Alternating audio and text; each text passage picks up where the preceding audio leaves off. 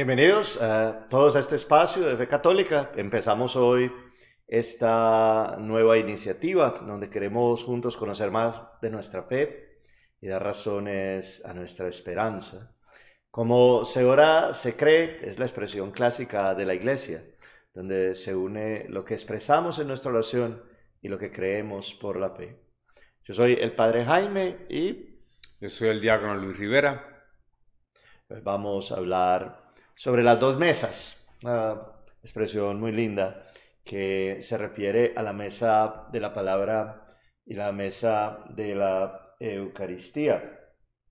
Hay eh, una eh, lectura del Evangelio de Juan que te quiero compartir, Luis, para que empecemos con este compartir entre todos y ojalá si tienen preguntas, si tienen comentarios y demás, nos las hagan nos los hagan saber y podamos nosotros seguir eh, contestándoles a todos sus, a todos sus, a todas sus inquietudes.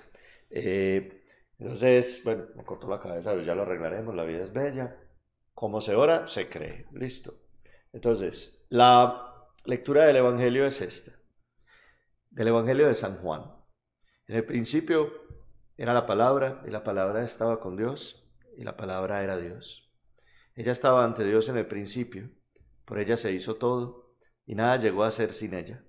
Lo que fue hecho tenía vida en ella. Y para los hombres la vida era la luz. La luz brilla en las tinieblas y las tinieblas no la recibieron. Vino un hombre, enviado por Dios, que se llamaba Juan.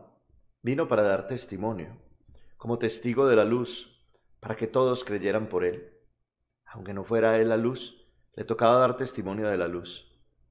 Ella era la luz verdadera, la luz que ilumina a todo hombre y que llega al mundo. Ya estaba en el mundo, este mundo se hizo por ella. O por él, este mundo que no se hizo por ella. Pues este mundo no la recibió. Vino a su propia casa y los suyos no la recibieron, pero a todos los que lo recibieron les dio capacidad para ser hijos de Dios al creer en su nombre han nacido no de sangre alguna, ni por la ley de la carne, ni por la voluntad del hombre, sino, porque sino que han nacido de Dios.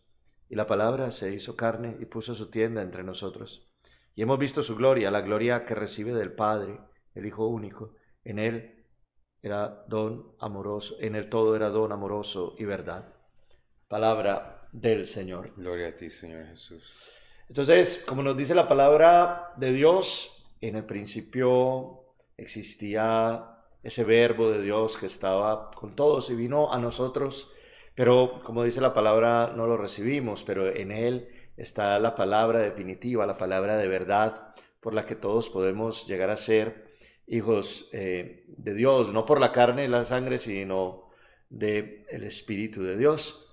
Una de las grandes dificultades que tenemos nosotros en la iglesia es el desconocimiento de la palabra y de que la palabra no llega, no llega a veces al corazón de las personas porque no la toman como con la misma fuerza y con la misma eh, intensidad con la que la iglesia siempre la ha tenido.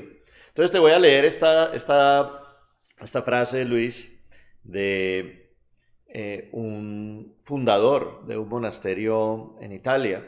Dice lo siguiente. Donde no hay palabra practicada de un modo comprometido y serio, pasan las siguientes cosas. Nacen formas de piedad sentimentales, arideces teológicas entre los intelectuales, desplazamientos de, interés y atención hacia aspectos secundarios del mensaje cristiano, individualismo y pérdida del sentido comunitario, gusto por las innovaciones al precio que sea, pérdida de la savia vital de la tradición. ¿A qué te parece, Ome Luis, esta, esta propuesta que nos hacen a nosotros? Bueno, padre, si, si miramos todas estas cosas de un... Y lo bueno que tiene la teología es como una cebolla que se abre por capas y por... en el tallo son hojas, ¿no? Que envuelven la, la, la, la cebolla. Pues miremoslo de un punto de vista concreto, ¿no? Nacen formas de piedad sentimentales, pero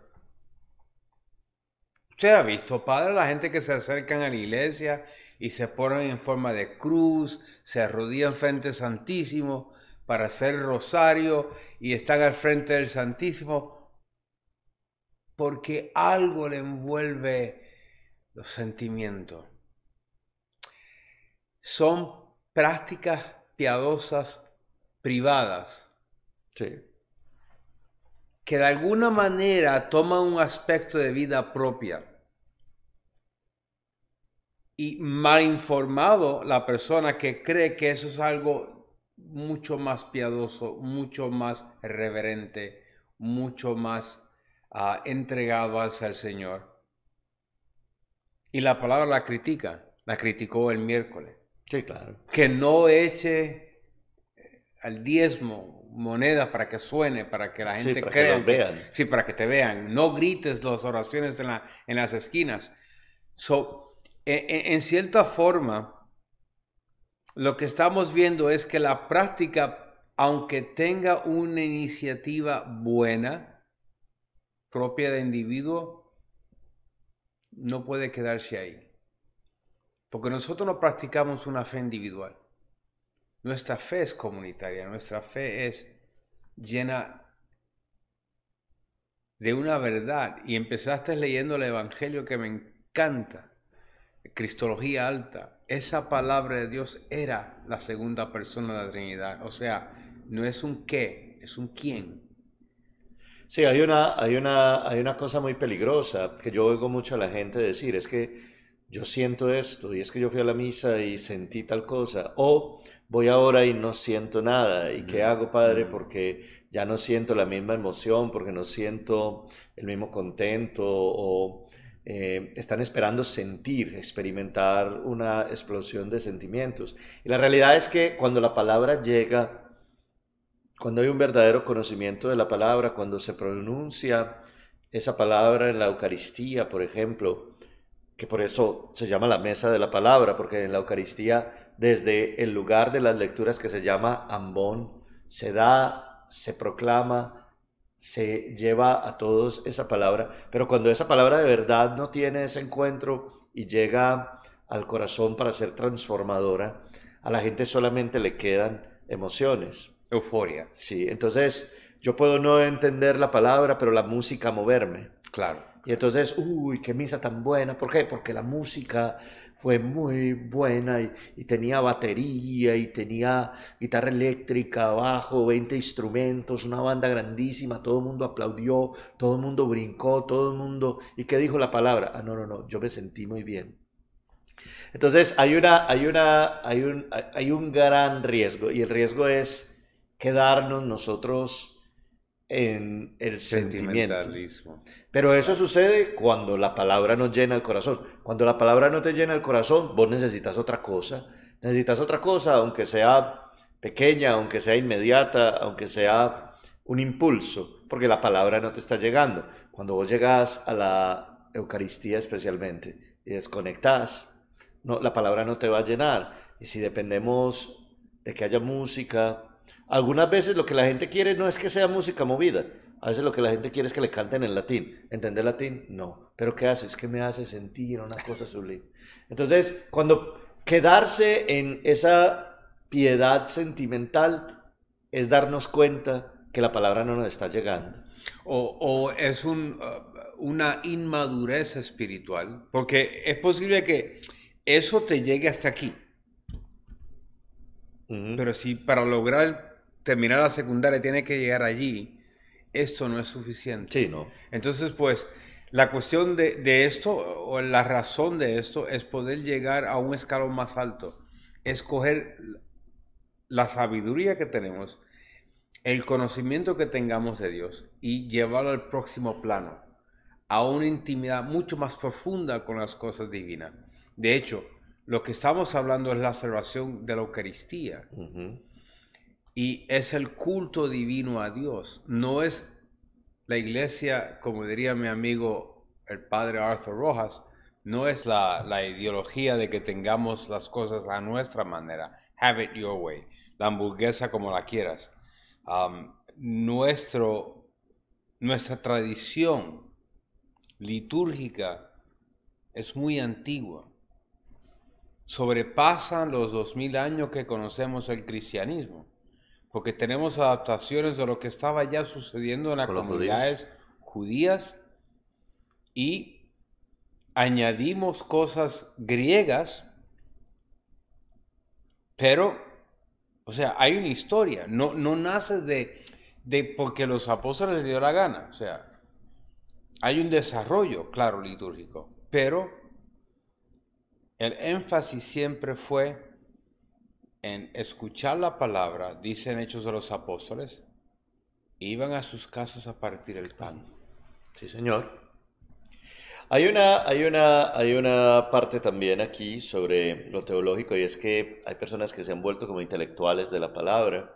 Encontramos además muchas otras personas que eh, hacen podcasts, tienen canales de YouTube o de otras plataformas donde lo que empiezan a hacer es intelectualizar la palabra eh, con todas las distintas cosas que se han hecho, estudios y avances en la comprensión de la ciencia bíblica, pues en lugar de vivir la palabra, en, lugar de recibir la palabra, en lugar de masticar la palabra y poderla ser, tener servida para ellos, empiezan a buscar un montón de explicaciones eh, en lo que dijo eh, el doctor Angélico, por allá Santo Tomás de Aquino, lo que dijo Sotanito, lo que dijo Meganito. Yo he escuchado personas hablando de la palabra de Dios y dicen más frases de santos y de teólogos que de la misma palabra de Dios. Entonces se vuelve también una intelectualización, porque como la palabra no llega profundamente al corazón, empiezan a convertir todo en una especie de desarrollo intelectual.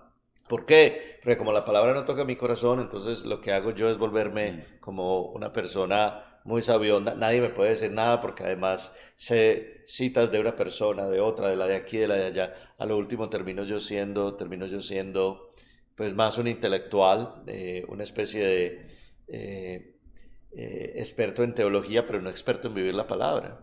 O sea, hay algo que entender. Estamos buscando educar para poder tener una experiencia más íntima. Y creo que es la diferencia a lo que queremos hacer nosotros. De hecho, ah, no te he comentado lo lindo que ha quedado estos cuatro evangelios. Los cuatro evangelios. de Cristóbal Almanza, porque tienen copyright, les digo de una vez, allá abajo está el copyright, dice Cristóbal Almanza, no se me enoje conmigo Cristóbal.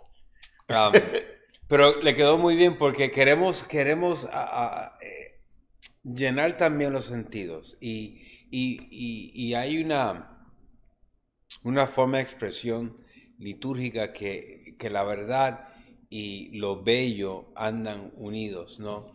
Y de hecho, las formas de las parroquias, de las iglesias, los templos, los arquitectos tienen que tener un conocimiento de liturgia. Sí, claro. Porque no funciona. Eh, en, la diócesis de San Bernardino, California, compraron la, la, Catedral de Cristal, que era una catedral protestante. No fue pensada para la iglesia.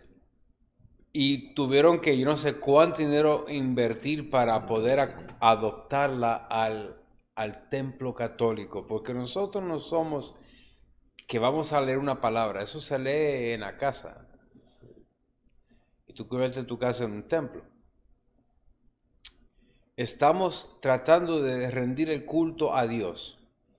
Y los, desde el tiempo de los hebreos había unos sitios específicos y una manera específica y hasta el arca de alianza era construido con cierta especificidad de cómo, de qué dimensión, de qué material, de todo esto, porque estamos rindiéndole culto al Dios.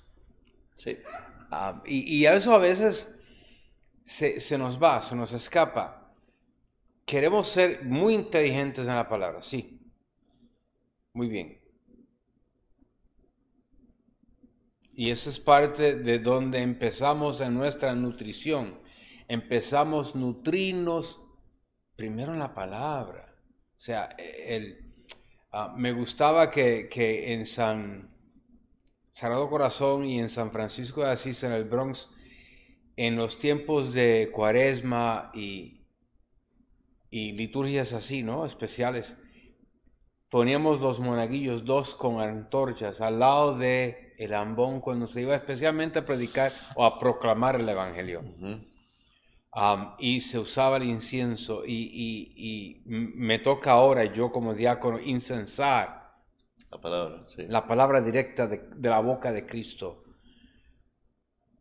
Lo cual cuando lo hago todavía es el momento de que me arde el corazón, porque estoy venerando la palabra misma, ¿no? Y estoy incensando, mis oraciones de que yo no soy digno de proclamarla, no, claro que no. Por eso te pido la bendición y bajo tu bendición, Padre. Y de una manera represento a Jesús en el templo cuando desenrolló el rollo de Isaías y dijo, el Espíritu de Dios Está está, sobre sobre mí". mí. Todavía frente de la gente y trato de, de aguantar el sentimiento, la euforia que siento, porque sé que no soy digno de hacerlo. Y tengo que tratar de convertirme en Cristo para los hermanos que están esperando nutrirse de esa palabra. Ahí es donde yo creo que el peligro de o no estar concentrado para recibirla o intentar entenderla como un presupuesto teológico, no como alguien que llega y me habla y me dice al corazón lo que el Señor mismo Mm. dijo y expresó a sus apóstoles hablándoles del amor de Dios. Ahora, ¿qué te parece esta tercera cosa? Desplazamientos de interés y atención hacia aspectos secundarios del mensaje cristiano. A mí me parece que eso es muy común, eh, quedándonos, por ejemplo, cuando la palabra de Dios nos habla de, del pobre, quedándonos en que estamos llamados solamente a atender al pobre, o cuando la palabra de Dios nos habla de, de alguna cosa externa, quedarnos en esa cosa Mm, externa, mm, mm. por ejemplo, en el caso de vamos a orar siempre y sin desfallecer. Pues bueno, eso es parte del mensaje cristiano, pero no es la esencia del mensaje cristiano. El mensaje cristiano está enclavado en la experiencia de haber sido salvado, en la experiencia del sacrificio salvador de Cristo que a vos, a mí y a todos nos ha comprado por su sangre. La fundamentación de la experiencia cristiana está en la pequeñez que nuestros pecados significan delante de Dios, de lo pequeños que somos, de lo indignos que somos, y de la grandeza del amor de Dios que nos salva. La experiencia del mensaje cristiano en lo más fundamental está en la experiencia de la salvación y de la vida nueva de la resurrección. Y hay gente que se queda en, por ejemplo, no matar, no robar, ya soy bueno. O yo le ayudo a todos los que yo puedo, o yo cuando alguien tiene hambre le doy de comer. Pero eso no es lo esencial cristiano. Entonces ahí, por ejemplo, eh, esos desplazamientos de interés llevan a la gente a no entender bien lo que la palabra quiere hacer con ellos. Y, es un, todos estamos en, en, en, ese procesar de la iglesia, ¿no? Estamos eh, al principio de la iglesia, los, los domingos especialmente, entramos desde la parte de atrás, la iglesia peregrina, ¿no? Que va al encuentro con, con el amado. Am, pero yo personalmente también tengo que encontrarme con el amado. Yo tengo que también crecer y florecer y tener una experiencia viva con Él. Yo no puedo llevar lo que no tengo a otro. Yo no puedo ser sacramento Cristo o Cristo sacramentado si yo no dejo que Él salga de dentro de mí y me acaparre todo mi ser. Que Él viva a través de mí, que, que Él sude a través de mi experiencia que también goce a través de mi experiencia. Yo no puedo convertirme en un buen diácono si yo por la mañana no oro y tengo ese momento íntimo. Sí, es que yo creo que no podemos ser buenos cristianos si simple y llanamente el mensaje del amor de Dios pasa de largo. Y, y- y llega un día y pasa de largo, y llega el segundo y pasa de largo, y llega el tercero y pasa de largo, y no tenemos ningún encuentro con Él. Por eso, por eso quedarnos simple y llanamente, por ejemplo, darle comida a los homeless. Y ya con eso hicimos lo fundamental cristiano. Cumplí, claro. O, o, o, o, comprometernos a dar una ofrenda, no sé, a la iglesia o al San Judo o lo que sea. Es quedarnos en lo secundario. Eso no es malo, pero es secundario. Lo fundamental es la transformación de la vida en Cristo. Claro. Y cuando la transformación de la vida en Cristo no existe, pues no nos diferenciamos nosotros de una ONG o de una eh, sociedad caritativa. Y Claro. nosotros no somos ni una ONG ni una sociedad caritativa, nosotros somos la iglesia de Cristo deberíamos, deberíamos vivir eh, claramente ese mensaje cristiano. Desde el punto de vista de nosotros, el, el, el salvado. Sí, claro, nosotros deberíamos vivir como salvados, nosotros deberíamos vivir resucitados, nosotros deberíamos vivir como fruto de la experiencia de la acción salvadora de Dios en nosotros. Y cada cosa que hiciéramos es una expresión de eso. Si nosotros nos quedamos en las ramas, en voy a hacer esto, esto y esto, y con esto ya está listo, pero no existe una experiencia fundamental de la salvación, pues nos quedamos eh, simplemente en las cosas secundarias. Además, eso nos lleva al otro punto, que es a un individualismo y una pérdida de sentido comunitario, que yo creo que la pandemia nos precipitó en ese abismo de una manera impresionante y ahora ha sido muy difícil salir de la comodidad de lo que yo puedo hacer desde mi casa mirándolo a través de todos estos medios. Ahora, esto es muy interesante cuando les podemos llegar nosotros a ustedes, pero es muy peligroso cuando desde la casa decimos, listo, ya no necesito nada más. Claro, claro. Yo aquí solo tengo todo lo que necesito. Pero, pero una curiosidad.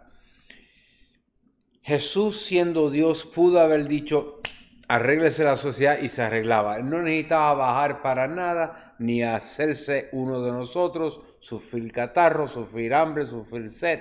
Tener calor, frío, Sí, sí. claro. Él nació en el centro de una familia, en, el, en la experiencia humana, la cual nosotros decimos cuando mezclamos el agua y el vino. Estamos participando de la divinidad de aquel Que se humilló Nuestra condición humana. a ser nosotros, hacerse uno de nosotros, a ser un hijo del mundo. Es que se hizo familia humana para que la familia humana pudiera estar en Él. Eh, claro, y es teología moral 101, ¿no? Es la primera teología moral que coge la universidad. Nosotros nos hacemos Él, Él nos está llamando hacia Él. Y lo hizo de una manera muy particular. Se hizo uno de nosotros para llegar a Él. Para que nosotros pudiéramos llegar a Él, dándonos la experiencia humana de salvación. No solamente un acto divino, sino nacido dentro de una comunidad de amor, participando con dos hermanos en amor, para llevar ese mensaje, el querigma, hacia la coinonía, hacia la comunidad. Es que nosotros no somos sino eso. O sea, uno mira, Jesús llegó una familia humana, no la soledad de, un, de la majestad de un reino. Llegó a Nazaret, un pueblo, una comunidad humana en la que creció. Era un pueblo pequeñito que todo el mundo conocía a todo el mundo.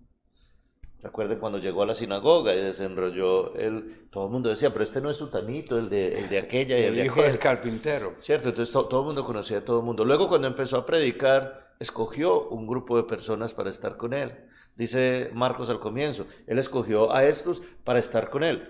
Y luego con esos con los que estuvo, alrededor de esos que escogió, hubo una familia también de discípulos, un grupo de personas que llenaban las casas, que abrían los techos de las casas, que le traían los enfermos. Y se creó alrededor de él no en soledad, sino en compañía, una, una, auténtica, una auténtica experiencia de familia de Dios. La familia de Dios que termina siendo en última instancia lo que nosotros somos hoy. Claro. Entonces, eh, el individualismo es una cosa peligrosísima. Creer, por ejemplo, que yo en una especie de justicia individual propia mía, porque hago esto, esto y esto, yo solo, voy a llegar a donde Dios quiere que yo esté. ¿No te parece una cosa muy complicada y un error muy grande? Es decir, yo me voy a rezar estos 30 rosarios, voy a hacer estas 40 eh, horas de oración y estos 50 ayunos, y yo, por mi fuerza, voy a llegar donde Dios. Nadie llega por su propia fuerza donde Dios, todo es por la gracia de Él, primero. Y, eh, eh, y, que se queden claro, que se entienda, nadie está criticando la oración. Nosotros tenemos que orar un par de veces al día, obligado. Cinco. para Él, dos para mí. porque tenemos que nutrirnos otra vez de la palabra para poder encarnarnos, arroparnos de eso que es Cristo. Claro. Pero eso vamos entonces a celebrarlo en comunidad y eso es la parte que se está perdiendo. Creo que la pandemia trajo un par de males y un par de cosas buenas. Una de las cosas buenas es que empezamos a redescubrir maneras de llegar hasta la gente donde la gente estaba. Es que nos hemos quedado allá, no hemos vuelto. Ese es el problema. Algunos se han quedado en casa porque la veo en la televisión, porque no tengo que llegar, porque tengo la comunión espiritual, porque tal, Y no hay nada más eficaz que la vida sacramental de la iglesia. De hecho, Jesús nos dejó los sacramentos porque sabe que nosotros a nuestra propia deriva no vamos a llegar. Entonces nos dejó siete elementos para poder estar cerquita de Él, acurrucado con Él. Eso es un, e, es un idioma de amor y los que son casados pues entienden esas, esas expresiones amorosas que le dice a la esposa y a los hijos. Pero ese es el lenguaje de Cristo. Él es el esposo y la iglesia es la esposa. Y Él quiere mantener ese lenguaje de amor, de intimidad para con su iglesia. Yo soy una célula del cuerpo de Cristo. No soy el cuerpo de Cristo solo. Sí, no. Y separado al resto del cuerpo soy una célula muerta. No, sí, sí, sí. no podemos no podemos de ninguna manera nosotros eh, quedarnos en lo individual. Ahí hay un peligro muy grande porque las prácticas religiosas de piedad individual se han exacerbado, se, han, se han vuelto todavía más y más importantes durante el tiempo de la pandemia y nos hemos quedado y no hemos salido de ahí. Estábamos, eso le dicen como, aislados. Y por el aislamiento, las prácticas de piedad individual se les dio un valor más grande por no poder estar juntos en la celebración comunitaria. y nos hemos quedado ahí. Creo que um, la experiencia en Puerto Rico en los años de, la invasión de, explosión del Maine, 1898 en um, Puerto Rico, que comenzó la guerra hispanoamericana o española y de Estados Unidos, la cual Estados Unidos invade a Puerto Rico y corren los sacerdotes españoles fuera. Los que se pueden quedar en el país son los criollos, y esos son los términos, los nombres que tenían los sacerdotes criollos. Los, por lo general, el sacerdote llegaba a las parroquias de los pueblos pequeños una vez cada mes o cada dos meses o cada tres meses y la abuelita era que daba el catecismo con un altarcito en la casa. En ese momento, esas devociones piadosas donde habían circunstancias extraordinarias mantuvieron la fe del pueblo. Y Puerto Rico por lo general era un pueblo católico y con el catecismo de Baltimore, de 25 centavos, con eso ayudaba a los nietos a recibir la primera comunión. Ok. Ya no estamos en ese momento. La pandemia está cesando. Tenemos que regresar al templo porque está pasando esto. El miedo de que yo puedo hacer... Eso es lo que hizo Martín Lutero, ¿no? Eso es lo que hizo Enrique VIII. yo voy a tomar mi iglesia a mi manera. manera. Entonces, ese es el problema. So, si no tenemos la necesidad de regresar al templo, ¿para qué tener templo? ¿Para qué tener sacramento? Luego, Para que tener sacerdote, para, para que que tener tener todo. sacerdote. Entonces, al final, al cabo, no me hace falta Cristo. Y es un ateísmo. Eh, el demonio ha hecho un buen trabajo en lograr decir que tú puedes por tu propio esfuerzo. Sí, que, que vos solo, vos solo te, te bastás. Claro, claro. Muy bien, las últimas dos cositas. El gusto por las innovaciones al precio que sea. A mí me ha tocado, por ejemplo, personas, personas que, que en lugar de escuchar la palabra y de centrarse en la palabra, leen otras cosas que les explican la palabra. O se ponen, o se ponen a hacer, o se ponen a hacer maromas con la palabra de Dios. Eh, La que más me gusta a mí es coger la Biblia, abrirla donde sea para que me hable eh, innovaciones eh, muy graciosas como juntar la palabra de Dios con enseñanzas budistas, con cosas que eh, existen ahora, por ejemplo, eh, los libros de, de la cienciología. Mm. Los libros de la cienciología son los preceptos de Jesús dichos de una forma sencilla. Y la gente se va por ahí y se los cree.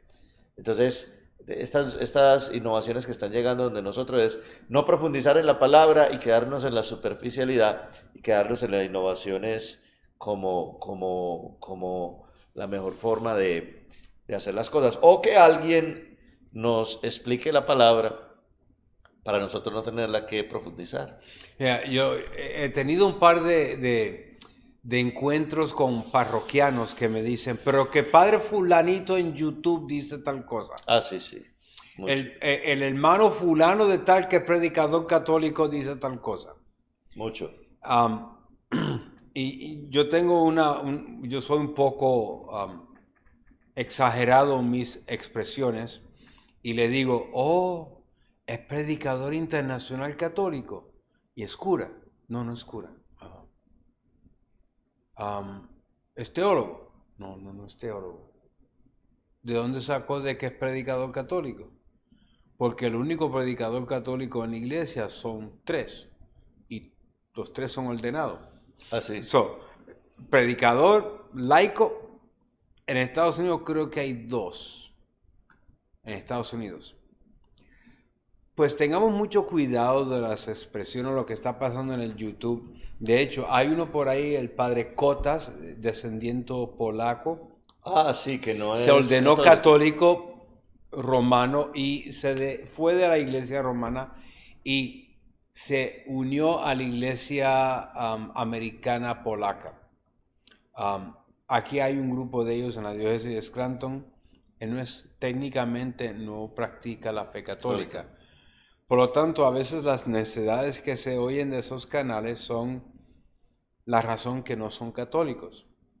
Yo no puedo predicar lo que a mí me da la gana, Ah, no, ninguno. ni, ni mencionar lo que a mí me da la gana, y no es un, un- tampoco es un- un- una carrera para ser el que más bonito se oye, el que la gente quiera más. Mm, mm. No. Yo tengo que mantenerme en la verdad de la iglesia, la enseñanza oficial de la iglesia, y si yo dejo de hablar lo que enseña la iglesia, mi obispo va a ser el primero en decirme, espérate, eh, acá, Eh, eh, tu permiso de prédica, ya, porque nuestros permisos en la diócesis dependen del obispo. Claro, claro. Nu- nuestro ejercicio ministerial depende Claro, de lo entonces pues yo no puedo tomar el riesgo de decir algo, aunque quiera, aunque me parezca bonito, que no sea la verdad de la iglesia. So, yo no puedo enseñar cosas que están fuera del catecismo. Eso es un buen rompeburro. ¿Por qué no leemos? Rompeburro. Sí, claro. Bendito. Dice que los burros son necios. Entonces, Suena- si coges uno de esos libros, te rompa la burralidad. Ah, ya. Entonces, pues ya lo dejas de Ah, es, desemburrarlo a uno. Sí, Ya. porque vamos, queremos entender lo que, lo que quiere decir la iglesia. Pues cogemos el catecismo de la iglesia católica. Sí, yo, yo pienso que vamos a trabajar en este semestre en lo de la Eucaristía y después podemos, en el catecismo hay mucho para hablar. Claro. Catecismo hay mucho para aprender y leer, leer el catecismo a la luz de la iglesia. Ahora, eso nos conecta con, el último, con la última de las consecuencias de no poner la palabra de Dios en lo profundo de nuestros corazones y es la pérdida de la savia, de la conexión vital con la tradición. La tradición no son las tradiciones, como las tradiciones nativas de Puerto Rico, las de Colombia. La tradición es lo que la iglesia ha cultivado, ha mantenido, ha defendido y ha custodiado de los discípulos de los apóstoles y de lo primero que la iglesia predicó y logró realizar, que a través de los tiempos se va enriqueciendo y se va llevando eh, fruto del trabajo del magisterio de la iglesia. Pero cuando la gente no se une verdaderamente a la palabra, no se une verdaderamente a la tradición, porque ambas son juntas. De hecho, el Nuevo Testamento que nosotros tenemos es resultado de la tradición de la iglesia. Claro, claro. A mí, ah, no fue hasta el año 406 que se empieza a escribir una Biblia en latín, el lenguaje del pueblo. De hecho, en inglés hay una expresión muy bonita que le dicen pig Latin, o sea, el, latín cerdo, el cochino, el, porque es el más bajo, el, el, latín erudito, el que enseñaba en la escuela, no es el que se hablaba en la iglesia. De hecho, el latín de la iglesia, de la misa tridentina, es un latín muy poético. No es el educado, no es el, el, sofisticado. y mucha gente cree que el latín es el primer lenguaje de la iglesia. Sí, no. Y tradicionalmente el primer lenguaje de la iglesia, el, lenguaje de Cristo era arameo. Luego todo empieza a venir a través de los griegos. Las prácticas, el praxis de fe vienen de la, del lenguaje griego. Y habían helenistas judíos helenistas converso al cristianismo, por eso estamos los diáconos, porque nos ordenamos para defender las viudas de los helenistas, ah, de, las viudas hebraicas, o sea, las descendientes de los judíos cristianas. Que no las atendían igual. Que, no las atendían igual. O sea, desde el principio de iglesia había problemas de, atención, de, prejuicio, de, de menosprecio. Entonces, pues ordenaron a los diáconos primero para atender las viudas, las, las, las bancas de las parroquias, asegurarse de que las cosas fueran equitativas, que diéramos los bienes igual a todo el mundo, que, que les tratáramos bien a todo el mundo igual. Y esa tradición viene formándose por dos mil años pues decir yo que me gusta, no, que a mí no me gusta usar agua bendita para, para, bendecir, para bautizar a un niño. Yo quiero bautizarlo con miel de abeja. Eh, está un poquito, está un poquito fuerte, ¿no? Porque no es la tradición de la iglesia. Y no estoy diciendo lo que se hace en Puerto después se llevan las hormiguitas a los niños. Sí, claro. Y no es lo que se haga en Juncos. Ah, en mi pueblo se hacía unos novenarios y es algo que viene de los españoles y en mi pueblo se hacían nueve días de fiestas patronales y el noveno día el día de la patrona, que es siempre después de mi cumpleaños, el día 8 de, de septiembre. Que él, está diciendo eso es para que le regalen el día ese. Lo estoy diciendo porque eso es una tradición de té pequeña, es una tradición que, que hay en un pueblo. Eso no es la tradición general de la iglesia. Y de la manera que se celebra un sitio, no es que sea obligatorio para todo el mundo. Y tú le llamas el libro gordo de Petete a lo que se llaman las rúbricas. Y al principio del misal aparecen las rúbricas de la misa. ¿Cómo debes celebrar y qué se debe hacer? ¿Y cuáles son las primeras y segundas opciones? O sea, que tú no te inventas la liturgia no. a cómo te levantaste ese día. No, eso es la tradición de la iglesia que ha llegado a la liturgia hasta el momento en el que estamos. No, no, no podemos. Nosotros debemos servir la liturgia, no la liturgia a nosotros. claro. Entonces, entendiendo eso, vamos a, estamos llegando al final, mm. pero no quería irme sin decir que vamos a estar aquí una vez en semana tratando de abrir un poco cómo es que nosotros oramos y celebramos la liturgia. Y celebramos esto que llamamos fe. Entonces, pues, Um, si hay alguna pregunta, vamos a poner mi email, el, el email del padre Jaime. Nos pueden dejar comentarios. Podemos tratar de contestarle. Si no podemos contestarle aquí en vivo, le contestaremos en el mismo chat. En los comentarios, sí. Claro, um, para que entiendan cómo es que se desarrolla de lo que en el libro de Hechos aparece en el capítulo 4. Iban al templo, escuchaban la palabra, luego iban a sus casas y partían el pan. De ahí a la celebración litúrgica que hacen en la plaza de San Pedro o a la que hacen en tu parroquia, es el mismo Cristo, es la misma tradición, es la misma iglesia. Muy bien, entonces, eh, con esta verdad en la mente de que en la iglesia nosotros somos una comunidad, una comunidad reunida en el amor de salvados. Eh, sabiendo que esta mesa de la palabra nos ofrece tantas cosas y que si no la asumimos verdaderamente como es, caemos en estos, en estos peligros, pidiéndole al Señor que siempre estemos muy concentrados en la palabra, centrados en la palabra. Cuando vayamos a la Eucaristía y se nos proclame la palabra, abrir como nuestro corazón, nuestros sentidos, para que de verdad llegue a nosotros y quedando pendientes para en la próxima eh, podamos vernos y seguir hablando sobre ya después lo que es la mesa de la Eucaristía y seguir progresando en lo que significa poder vivir como cristianos el misterio más grande que tenemos que es poder unirnos en la acción de gracias al Padre por su Hijo Jesucristo. Le pedimos al Señor y a su Madre que nos fortalezcan y nos ayuden y que podamos siempre vivir este sentido de iglesia, de comunidad, este sentido de ser salvados y unidos en Cristo a la realidad más grande a la que nosotros podemos participar, que es el cuerpo místico de nuestro Señor Jesucristo. Al final de cada, al final de cada una de nuestras sesiones vamos a hacer una oración eh, y vamos a irla variando para que vayamos aprendiendo de los santos, de eh, algunas expresiones eh, eucológicas o de oración que los santos nos han regalado. Esta que vamos a usar aquí es de San Ignacio de Loyola. Vamos a usar durante algún tiempo. Santo jesuita, fundador de los jesuitas. ¿Usted sabe cuáles son los tres problemas, los tres uh, preguntas grandes de misterios de la iglesia? No sé cuál. Primero, ¿cuántos órdenes de franciscanos hay? Ah, eso sí es difícil. No se sabe cuántos hay. ¿Cuántos, ¿Cuánto dinero tienen las monjas? Bueno, eso otro misterio. ¿Qué rayos están enseñando ahora los jesuitas? No me déjalo así.